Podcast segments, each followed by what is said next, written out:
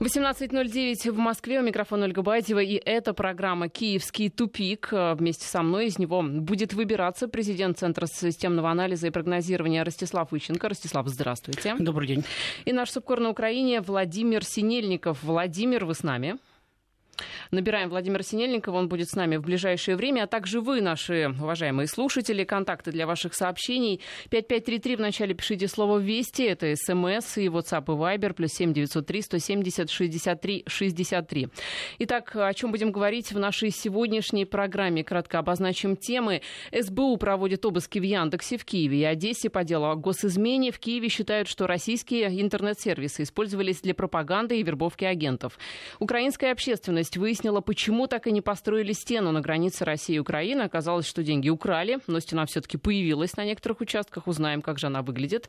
И бывший губернатор Одесской области Михаил Саакашвили снова напомнил о себе. Он решил проинспектировать одну из местных автодорог. Что из этого вышло, расскажет в том числе и наш украинский субкор Владимир Снельников, который с нами. Владимир, приветствую. Добрый день.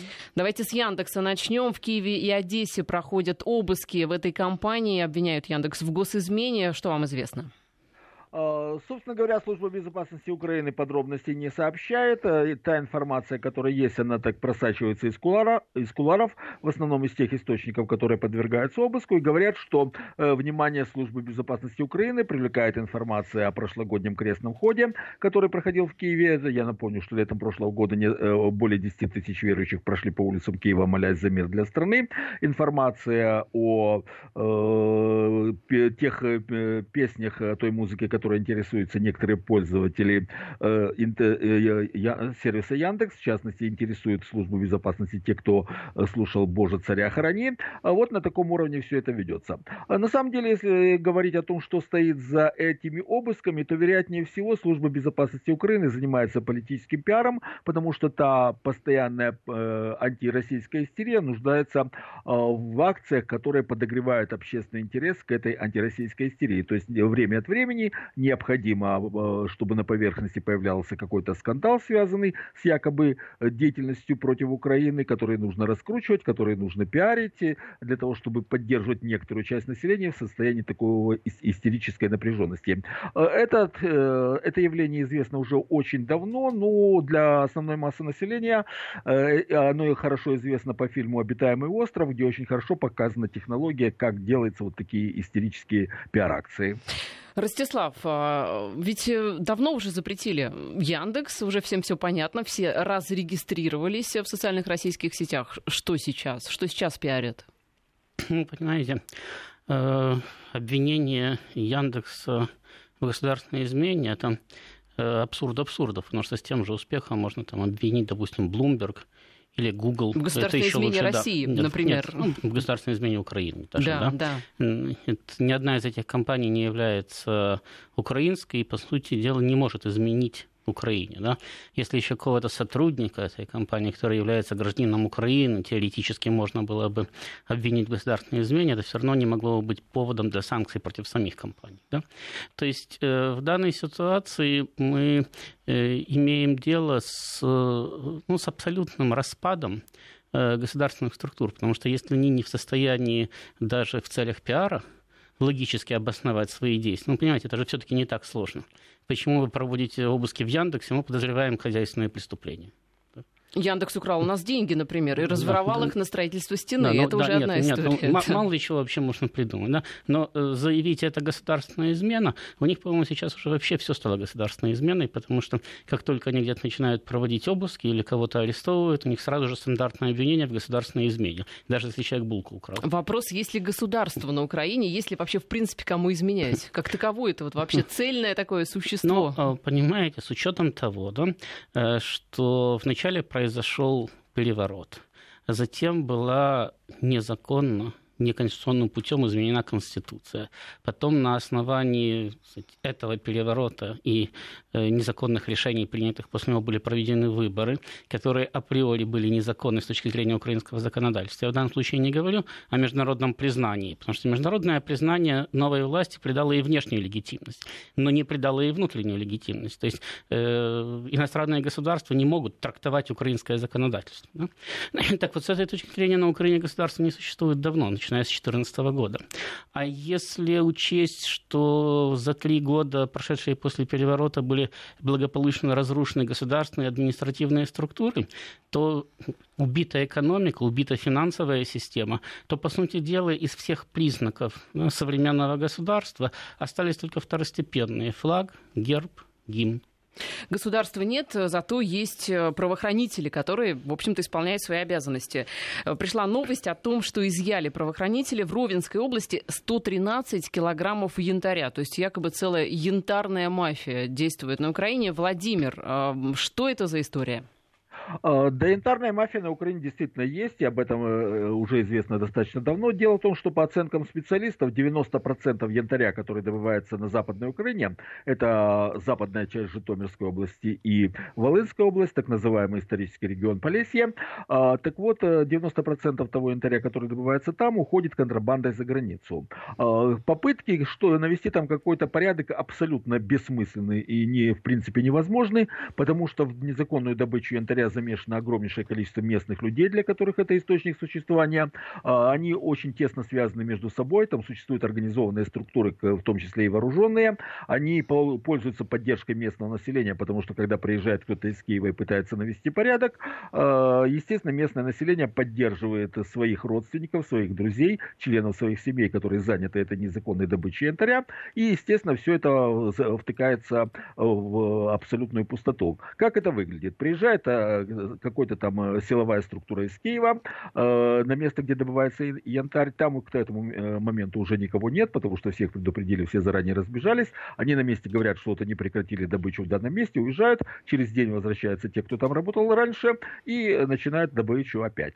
Периодически служба безопасности Украины или полиция говорят о том, что они конфисковали небольшую партию. Но это, знаете, это как то же самое, что в торговле, незаконной торговле наркотиками. 99% проходят транзитом спокойно туда, куда им надо, 1% задерживают и говорят, что вот это есть борьба с наркотиками. Точно такая же борьба с янтарем. То есть власть ничего там сделать не может абсолютно. При этом какие-то силовые э, методы там крайне затруднены, потому что там очень сложные, э, очень сложные географические условия.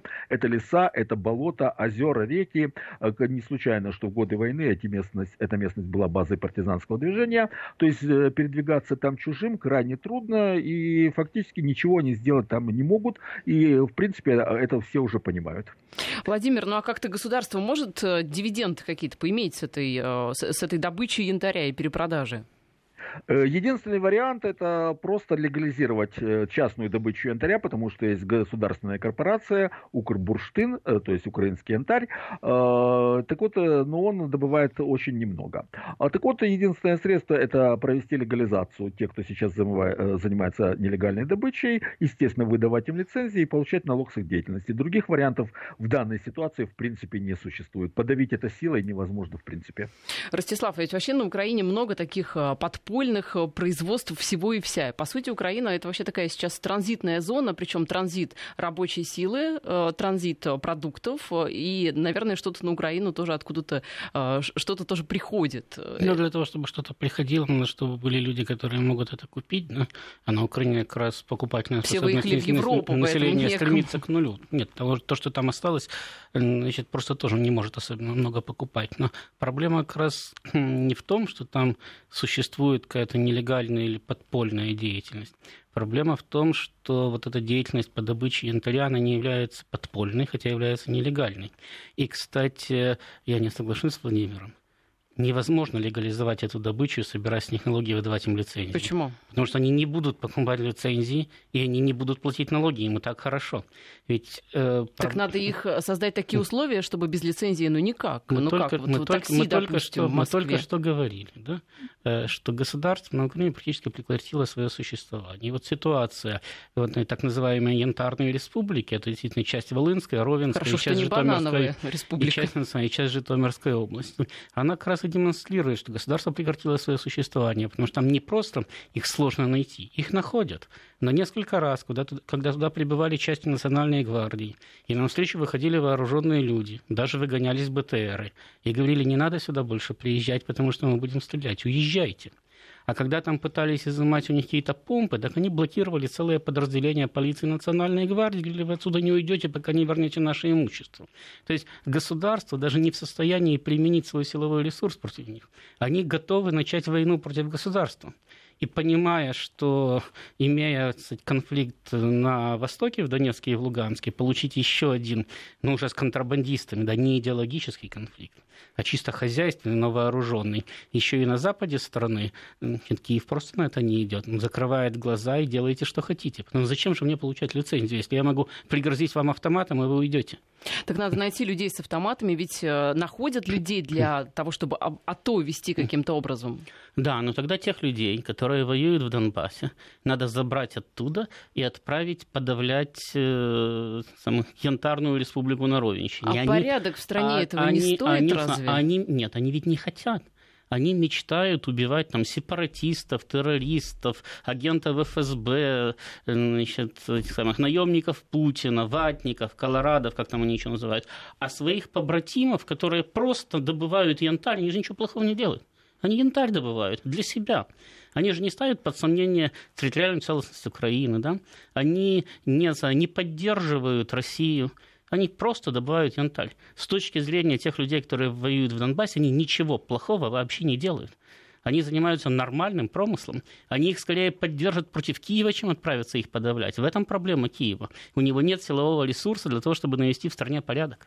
Ведь на западе Украины, в, по-моему, Закарпатье, в Карпатах была такая же ситуация. Там прав... они ничего не добывали, но правый сектор там блокировал фуры, грузовики, собирал дань, кого хотел пропускал, кого не хотел не пропускал. То есть это тоже как-то такие местечковые князьки. Там янтарный князь, здесь князь э, Но вот как раз на западе Украины порядок с правым правым сектором навели быстро и своими силами, потому что Западная Украина – это один большой контрабандный регион. И там банды контрабандистов быстро разобрались с бандами правого сектора, потому что правый сектор посягал на тот же бизнес. А там уже давным-давно, задолго до переворота, фактически существовала местная автономная власть, которая э, сохраняла лояльность Киеву только потому, что Киев не вмешивался в их контрабандные дела. Значит, а сейчас, э, когда возможностей стало еще меньше, это просто, по сути дела, независимые регионы, которые чисто формально признают э, власть э, Киева. О чем мы говорим, о каких контрабандистах, если Киев не может элементарно справиться с горячей водой? Вы слышали, может быть, историю, когда сегодня в центре Киева забил фонтан просто кипятка высотой, уж я не знаю, сейчас нам Владимир Снельников расскажет, высотой семиэтажный дом. Владимир, вы видели, что там вообще было? А, да, я видел, действительно, там просто была очень мощная струя, которая вырвалась из трубы горячей воды, и действительно она достигала невероятного уровня, невероятной высоты, ну, 7 этажей, да, вероятно, да, так и было. Во всяком случае, э, выброс этой воды из-под земли был настолько мощным, что там воронка э, диаметром где-то метров 10, э, вокруг куча разбросанных кусков асфальта и камней, вырванных этой водой из-под воды, разбито около 10 машин, которые имели несчастье как раз парковаться около этого дома. И действительно картина ужасающая. Я бы даже... Э, это одна из самых больших техногенных катастроф в Киеве за последние годы, хотя, надо сказать, что бывали катастрофы и покрупнее. А, достаточно вспомнить обвал Шулявского моста. И это очень интересная тенденция, о которой мы уже не один раз говорили, э, о том, что происходит сейчас э, с Украиной. Дело в том, что вся украинская инфраструктура, абсолютно вся полностью, создана в советские времена или даже еще во времена царя-батюшки. И это давно уже уже обветшала. Ну, кстати, интересный парадокс, что там, где строили во времена царя-батюшки, в самом центре Киева, там все в порядке, там до сих пор работает. А вот то, что строили при советской власти, уже начинает разваливаться. Вот ну, поэтому Украина да. и проводит декоммунизацию, избавляется от наследия советской власти. Ну, тут э, декоммунизация, ну, если это дем, такая же декоммунизация, как реформа инфраструктуры и модернизация, то это полный провал. Так вот, вот э, эту улицу застраивали в 70-х, 80-х э, годах прошлого века, то есть относительно новый район и относительно новые коммуникации. Но это говорит о том, что вся инфраструктура полностью развалена. Она уже эксплуатируется за пределами своих технологических возможностей. Денег на восстановление инфраструктуры у Украины нет. И вот все это разваливается, разваливается, разваливается, разваливается, и все это идет к одной глобальной э, катастрофе инфраструктуры, когда Украина просто остановится. Кстати, по поводу украинских дорог, вот я в прошлом году ездил, э, имел неосторожность поехать машиной на море, отдохнуть на недельку, э, вы знаете, это страшно. Вот дорога, которая идет на Николаев, такое впечатление, что там ведутся интенсивные военные действия. Там дороги просто нет. А, да, в общем, ну, на украинские дороги, если честно, я не ездила на них вот э, сама, так что придется вам поверить. Э, дорога, вот, которая была раньше автомобильная в Крым, наверное, она все-таки, наверное, была лучше, хотя кто знает. Это, это часть как раз дорога а, трассы в Крым. Часть. Это как раз та да. самая дорога, которая раньше была хорошей. Ростислав, а, что ну, надо-то, чтобы фонтаны не били из-под э, асфальта? Вы видели действительно это, эти фотографии? Там ощущение, что просто бомба, не знаю, там времен Второй мировой попала в асфальт, огромная воронка, искореженные автомобили. Это же кипяток, там детский садик рядом, эвакуировали всех, всех малышей оттуда. Ну, а, понимаете, как раз фонтан кипятка это не показатель, потому что по большому счету Лучше коммуникация... нефть, конечно, забила. Нет, коммуникация прорывает везде? В разных странах, в самых кстати, прогрессивных, и за сутки там, или за двое их ремонтируют. То есть это не самая выдающаяся проблема. А вот то, что реально коммуникация изношена, то, что они не ремонтировались, э, не модернизировались, то, что в них не вкладывалось ни копейки денег, это правда. И самое печальное в этом э, как раз то, что постоянно вот в последнее время повышаются тарифы жилищно-коммунальные. И гражданам объясняют, что их доводят до европейского уровня для того, чтобы они были научно обоснованы. Вот как раз для того, чтобы эти коммуникации ремонтировать. Но деньги исчезают в неизвестном направлении – Значит, а с Это мы выясним, куда да. они во второй а, части а, программы. А с инфраструктурой, боюсь, что мы не выясним, куда они исчезают, потому что до сих пор еще никому не удалось выяснить, куда именно они исчезают. Предположения есть, в чьих карманах они оседают, но как, куда они испаряются, пока еще никто не сообщил и не доказал. Да, так вот, э, сейчас э, власть окажется очень скоро э, перед вопросом, когда люди начнут спрашивать, ну ладно, раньше мы платили научно необоснованные тарифы, и бог с ним, с вашими коммуникациями. По крайней мере, э, жилье стоило дешево. Э, то есть э, квартплата была небольшая. А сейчас, когда э, квартплата уже превышает пенсию, достигает средней зарплаты, куда сейчас уходят деньги? Ну как, и почему, вот и почему, бьет, и почему все так же продолжается, становится все хуже и хуже? Владимир, а сколько у вас стоит коммуналка? Ну, в рубли желательно перевести, мы в гривнах не очень. Владимир, Коммунал... да. Да, коммуналка сейчас стоит достаточно, я просто считаю, сколько это будет, если переводить в доллары. А, так вот, если брать сейчас средний коммунальный счет на коммуналку на Украине, то он составляет ну, где-то долларов э, 200, от 200 до 300 долларов в месяц на человека, если брать полный комплекс э, на одну квартиру, прошу прощения, на одну квартиру двухкомнатную. Это очень много, 12 тысяч рублей. Да, это очень много. Именно поэтому на Украине сейчас огромное количество людей просто не платят за коммуналку. Вот, например, в Киеве уже достигла Э, долги по коммунальным тарифам только за э, подачу тепла превышают 4 миллиарда гривен. Это за, только за минувший сезон. И эта тенденция нарастает. В среднем по стране задолженность по коммуналке уже свыше 20 миллиардов гривен. Э, это примерно около чуть больше 50 миллиардов рублей. То есть это, ну, все это идет по нарастающей, и это действительно грозит катастрофой обвала коммунальных платежей. А сколько Формально, зарплата средняя в Киеве? А, а вот зарплата средняя в Киеве на сегодняшний сегодняшний день составляет где-то более 5000 гривен, что составляет, например, те же самые 300 долларов. То есть получается, сколько ты заработал, столько должен заплатить за коммуналку. Люди выходят из этой ситуации самыми разными способами. Ну, во-первых, семья работает два человека, одной платят за коммуналку, на другую живут. А, есть возможность оформить... Главное субсидии. договориться, да? Вот ты работаешь на коммуналку, а я работаю на еду. Совершенно верно, совершенно верно. Э, есть э, система субсидий. Формально вот считается, что 15 процентов, если тарифы превышают 15% от дохода, то можно получить субсидию. На деле это оборачивается совсем э, иначе, получается совсем иначе. Дело в том, что, во-первых, есть огромнейшее количество людей, которые не работают и не стоят на учете, э, поскольку они не имеют легальных оснований для того, чтобы стать на учет по безработице. Э, и им просто считают, что они автоматически получают 3200 гривен зарплаты в месяц, минимальную зарплату. То есть, может быть, никаких доходов, но им считают. Значит, если они получают 3200, значит, они уже не претендуют, не имеют права. Да, на, на какие, никакие льготы им не положены. Ну что ж, Владимир, мы прощаемся с вами до завтра. Владимир Снельников, наш СОПКОР в Киеве. Увидимся завтра. Мы возвращаемся в эфир, и в студии президент Центра системного анализа и прогнозирования Ростислав Ищенко. Наш координат, еще раз напомню, смс-портал 5533. Вначале пишите слово «Вести». WhatsApp и Viber плюс 7903 170 63 63. Ростислав нас спрашивает, а что же, какие меры предпринимает мэр Кличко? Ну, взволновала очень всех история с фонтаном, который, с фонтаном горячей воды, который бил на высоту седьмого этажа. А я вам расскажу, чем занимается мэр Кличко. Вот буквально последние новости. По словам Натальи Кличко, это супруга Виталия Кличко политик, прекрасно играет на гитаре и выступает для семьи. Мы продолжаем проводить такие домашние концерты. Я очень люблю, когда муж в полном релаксе играет на гитаре, поделилась Наталья.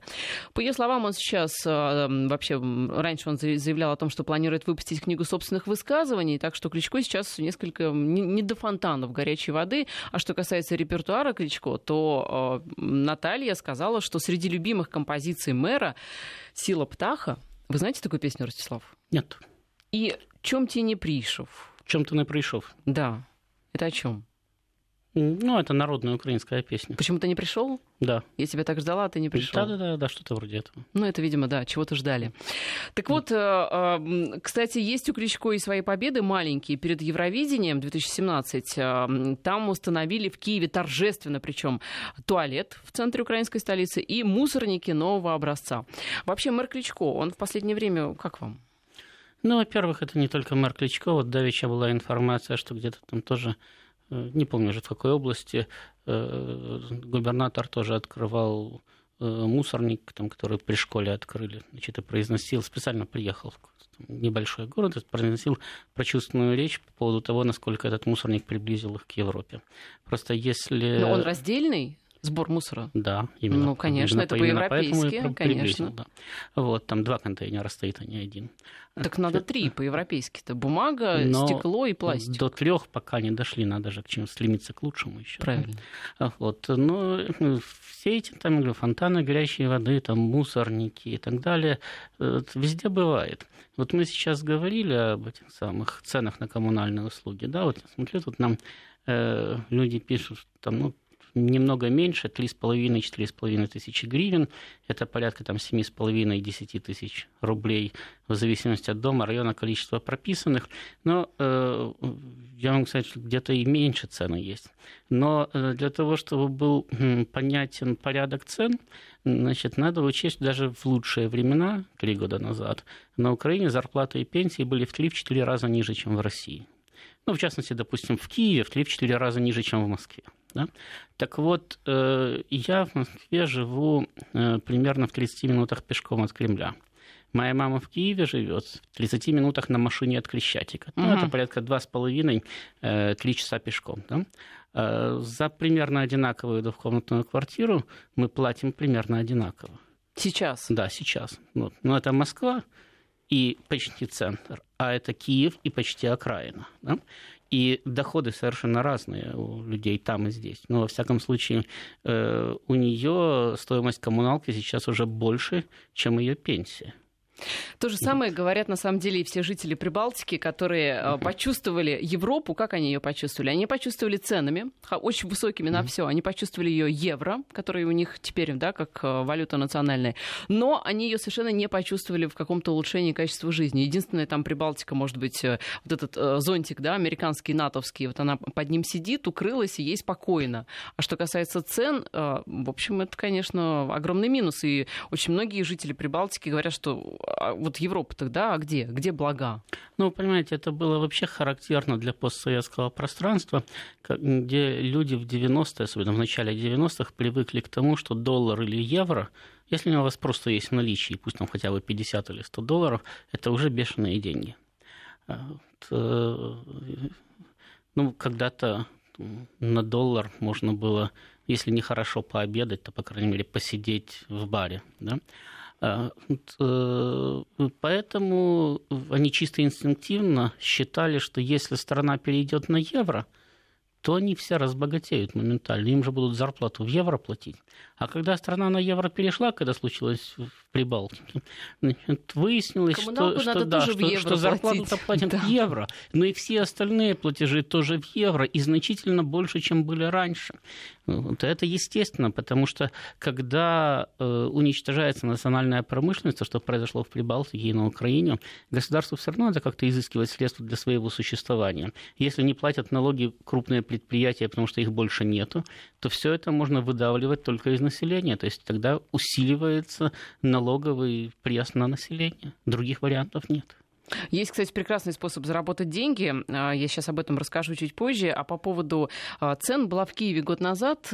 Приятно по сравнению с московскими удивили цены э, в ресторанах, ну и вообще цены там в магазинах на продукты и так далее и тому подобное. Я не знаю, что сейчас. Сейчас их подтянули уже до европейского уровня. Нет, я думаю, что они в любом случае будут ниже, чем в Москве, потому что э, в магазинах и в ресторанах надо, чтобы люди покупали. Если у них нет денег, то они покупать не будут.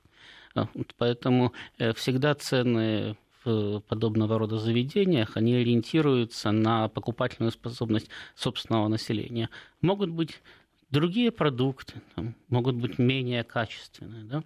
Значит, э, но в любом случае цены будут ниже, потому что если у вас нет денег, то вам не продашь. А если вам не продашь, то тогда зачем содержать магазин или ресторан? Нет, но денег нет, коммуналку продают, за нее никто не платит. Это тоже, в общем, выход. Ну, во-первых, не так, чтобы совсем никто, все-таки люди еще платят, да, но неплатежи действительно растут, причем растут обвально, и, э, по-моему, только за прошлый год э, неплатежи выросли в три или в четыре раза за коммуналку. Это действительно показатель того, что люди уже платить не в состоянии. То есть многим действительно приходится выбирать. Либо есть, либо платить коммуналку. А, кстати, статья доходов Украины. Вот откуда доходы-то идут? Доходы уже все не идут от э, раньше, Европейского банка, раньше, да, вот эти раньше, раньше было кредитование МВФ, но оно, по сути дела, закончилось в августе 2015 года. После августа 2015 года Украина получила два транша. Это 1 миллиард в сентябре 2016 и 1 миллиард в апреле 2017 года. Это, в общем-то, копейки. Э, я просто для, сравнения, я напомню, что когда э, произошел переворот, Турчинов, который тогда был объявлен сразу исполняющим обязанности президента и председателем Верховной Рады, немедленно заявил, буквально на третий день после переворота, что Украина ожидает от э, своих западных друзей, от Европы и от Соединенных Штатов, примерно 45 миллиардов долларов – помощи и кредитов, и это ей необходимо в течение 2014 года. Они столько не получили, но они столько хотели. И они до сих пор вот. ожидают, видимо. Да, то есть, ну, это, это реально, вот, э, тогда, э, в 2014 году, государственный бюджет Украины как раз был примерно 43-45 миллиардов долларов. То есть, не хотели получить полностью бюджет Украины. Вот. Но сейчас он сократился до 23 миллиардов долларов, из которых порядка 4-5 – это плановые заимствования, которых не будет. Ну, кстати, Турчинов-то знает, откуда взять деньги. Вот его недавнее заявление о том, что нужно создать на границе с Россией не просто стену, а крепость непреодолимую. Это, видимо, новое какое-то архитектурное сооружение, там, архитекторов итальянских, да, ведь, наверное, сейчас можно подешевле им выписать итальянских архитекторов.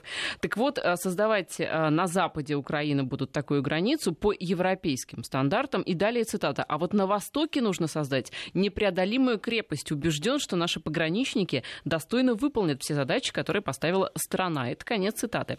Ну, мы все помним, что Яценюк активно лоббировал в начале этот проект. Украинская стена. Сотни миллионов гривен выделили он на его эту не стену. Он его даже завершил. И не сотни миллионов, а миллиарды. Ну, это же его идея была в свое да. время. Так вот, а, эту стену, так значит... он деньги освоил освоил. А каким образом он освоил?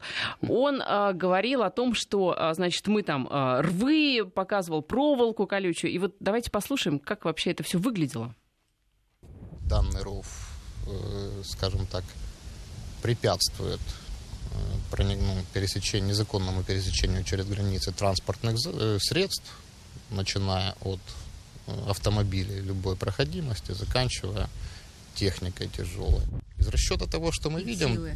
и оборудования того, то мы сможем продержаться то время, необходимое для подхода основных сил. Сюда может зайти техника, соответственно, здесь укрываться. Это перекрытая щель для, для экипажа, который может переждать здесь обстрел. Мне кажется, это американский блокбастер просто какой-то. Нет, ну вы понимаете, как раз э, идея Яценюка, она значительно безопаснее для украинского населения, чем идея Турчинова. Потому что Яценюк действительно хотел построить или имитировать построение небольшого заборщика, выкопать небольшую канавку, стырить деньги значит, и забыть об этом как о страшном сне. А то, о чем говорит Турчинов, он не собирается там, возводить фортификационное сооружение.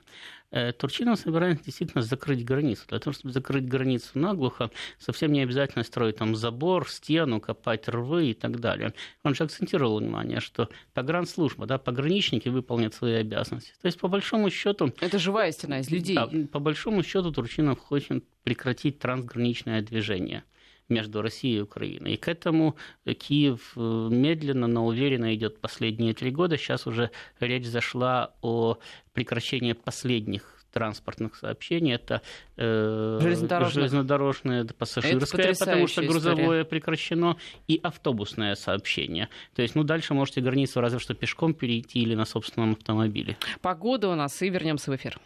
Мы возвращаемся в эфир. Ростислав Ищенко, президент Центра системного анализа и прогнозирования. Владимира Синельникова, нашего СОПКОРа, мы уже отпустили. Он готовится к следующему эфиру. Ну вот, кстати, бурный отклик а, вызвал не только фонтан, но история со стеной. И нам пишут о том, что э, ну, по поводу денег, да, сейчас мы со стеной вернемся к стене. По поводу денег верное совершенно замечание, что дело не только в ценах. Дело в возможности заработать на достойный уровень жизни, которого нет ни в Прибалтике. Там ведь, э, насколько я знаю, две трети трети населения уехало, по-моему, из Прибалтики в Европу работать. У меня mm. вот э, куча знакомых в Лондоне работают из Прибалтики. И на Украине такая же история. По официальным данным треть, по неофициальным около половины. Угу. Угу.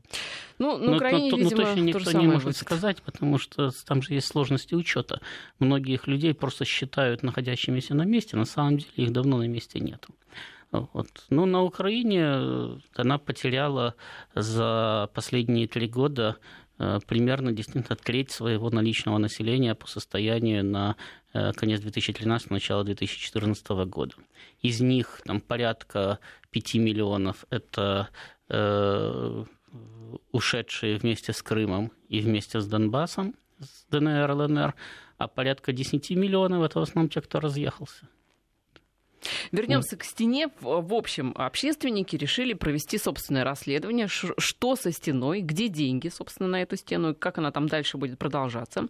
Почему стена так и не построена? Такие были планы грандиозные. А, стена на некоторых участках появилась, и вот она выглядит таким образом, как и было заявлено. Но оказалось все очень просто. Деньги украли, и, как рассказал в интервью каналу Интер Павел Калиников, юрист, один из соавторов расследования по стене, деньги теперь в общем, не очень понятно где. Давайте послушаем. На фиктивные фирмы было перечислено 69 миллионов гривен из 325 выделенных в 2015 году. Бестоварная поставка. Просто заключаются документы, а работы фактически не выполняются, и материалы фактически не, предо... не поставляются. Фирмы э, с признаками эффективности, они оформлены на подставных лиц, из-за чего ну, их фамилии ничего не скажут. Но именно генподрядчики являются бизнес-партнерами жены министра, министра МВД Авакова. Ну, в общем, все со всеми связаны. Рука руку моет, что называется. А, а сколько-то еще денег надо потратить вообще на это? вы понимаете, я еще раз говорю, что там проблема не в том, что крадут деньги на этой стене. Но дело в том, не будет стены, украдут на чего-нибудь другом. В конце концов, какая разница? На туалет, например. Какая разница, под что деньги списывать? Хоть на ремонт танков. Вот. Э, я думаю, что самое э, опасное за то, что сейчас э, предлагает Турчина, ведь заключается дело в том, что он под предлогом защиты национальной безопасности пытается прекратить трансграничное движение на границе с Россией. То есть, по сути дела, закрыть полностью эту границу. Это никак не повлияет на национальную безопасность Украины, потому что, как вы понимаете, агенты ФСБ, если им понадобится, въедут через Беларусь, через Польшу, через Венгрию и вообще прямо из Нью-Йорка прилетят Понимаете, на Украину. россияне тоже въедут вот. через Белоруссию, через правильно, Минск, но это неудобно. Я, я, я, правильно. Это создает определенные неудобства. Причем, если э, для россиян эти неудобства преодолимы, то для многих граждан Украины в силу финансовой несостоятельности которые раньше садились в Харькове в автобус и приезжали в Белгород, вот теперь они не смогут сесть в автобус в Харькове и поехать в Минск, а оттуда поехать из Минска в Белгород. Для них это просто будет... А там 50 километров между да, Харьковом для, для и Белгородом. них это будет просто непосильно. Таким образом, э, Турчинов пытается разорвать связи между приграничными регионами Украины и России. По факту это затронет миллионы людей, потому что у огромного количества и граждан России, и граждан Украины родственники находятся по ту, по другую сторону границы. Да я вам расскажу историю. У меня у подруги, у нее а, мама, соответственно, она живет в Курске, и а, ее сестра живет в Харькове. И вот, пожалуйста, как ездить? Никак, соответственно.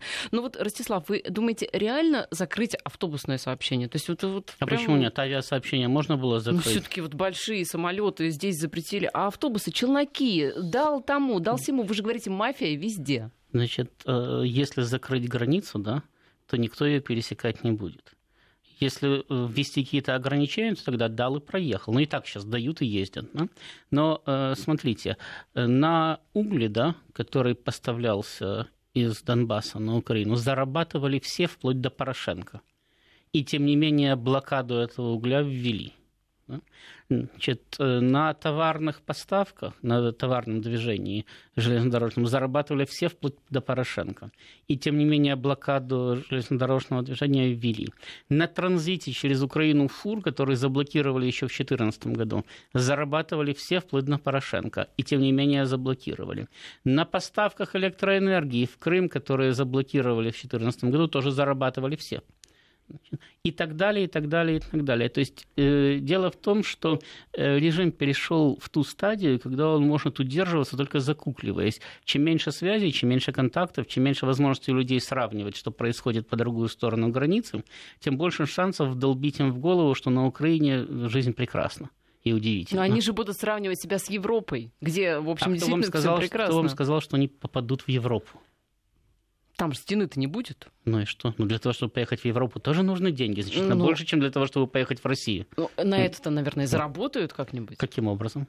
Ну, что-то же, что-то же делают, наверное. Есть какие-то рабочие места в Киеве, я не знаю, в Одессе. Нет, количество рабочих мест постоянно сокращается. Причем э, ведь не случайно Украину покинуло э, на заработки как минимум 10 миллионов человек. Из них около 5 находятся в России на заработках. Да? Значит, э, это свидетельство о том, что на Украине нет рабочих мест для этих людей. И э, сейчас Украину, да, по украинским вопросам, готово покинуть около 72% населения. Это фактически все активное трудоспособное население готово покинуть свою страну. То есть некоторые считают, что они покинут обязательно, а некоторые хотели бы, но не верят в то, что им когда-нибудь а вот удастся покинуть. Они куда бы хотели покинуть? В Европу покинуть или в Россию? А это в зависимости от региона. Некоторым уже вообще все равно, куда, лишь бы покинуть. Лишь бы куда-нибудь, хоть в Прибалтику. А в, конце, в конце концов, где есть работа, туда бы и поехали. Но просто традиционно, допустим, в восток Украины больше ездил на работу в Россию, хотя с запада нефтяники и газовики тоже ездили в Россию. А запад, как правило, ездил там в Польшу, в Италию, в Португалию и так далее. Ну, в основном, страны Евросоюза. Но э, эта тенденция к сокращению рабочих мест э, продолжается, она неостановима, потому что ну, вначале закрылись крупные промышленные предприятия. Значит, следом за ними упал бизнес, который кормился с этих предприятий. А дальше будут закрываться магазины и рестораны, потому что если люди не получают зарплату, они не ходят и ничего не покупают. Когда э, эти, э, прекраснодушные э, ребята рассказывают о том, что на Украине хорошая земля и работящий народ, и с огородов выживут – так что там огородов... палку воткнул и все Да, так с огородов-то, может быть, и выживут, да, прокормятся там какие-то остатки населения. Но э, магазины, рестораны, кинотеатры, театры и все остальное с огородов не работает. Но это судьба Греции. Вот мне сейчас вспоминается. Помните, вот тогда еще кредитов набрали, работы была, работы нет. Что осталось? Туризм. У Украины был Крым. Крыма Украины теперь нет. И, в общем, туризм тоже как-то из России туризма никакого, потому что не добраться даже, не погулять по прекрасному Киеву, хотя там многим хочется. Поэтому э, совершенно вот э, все в кредитах, работы нет. Что дальше? Ну, во-первых, Греции все-таки выдавали даже уже вот сейчас, 2000-е годы, около 350 миллиардов евро кредитов за два или за три года. На эти деньги Украина бы прожила бы лет 10-15, не задумываясь даже. Вот. Э, во-вторых, э, туда не поедут не потому, что там пропал Крым. и не, и не только россияне. Туда не поедет никто, потому что там не могут обеспечить безопасность. Там янтарная мафия, конечно. Не только янтарная, там просто не могут там обеспечить безопасность никому. Янтарная мафия еще цивилизованная по сравнению с государственной. Это точно. Ну что ж, мы с вами прощаемся до завтра. Я напоминаю, что Ольга Базева. И сегодня со мной был президент Центра системного анализа и прогнозирования Ростислав Ищенко. Ростислав, спасибо.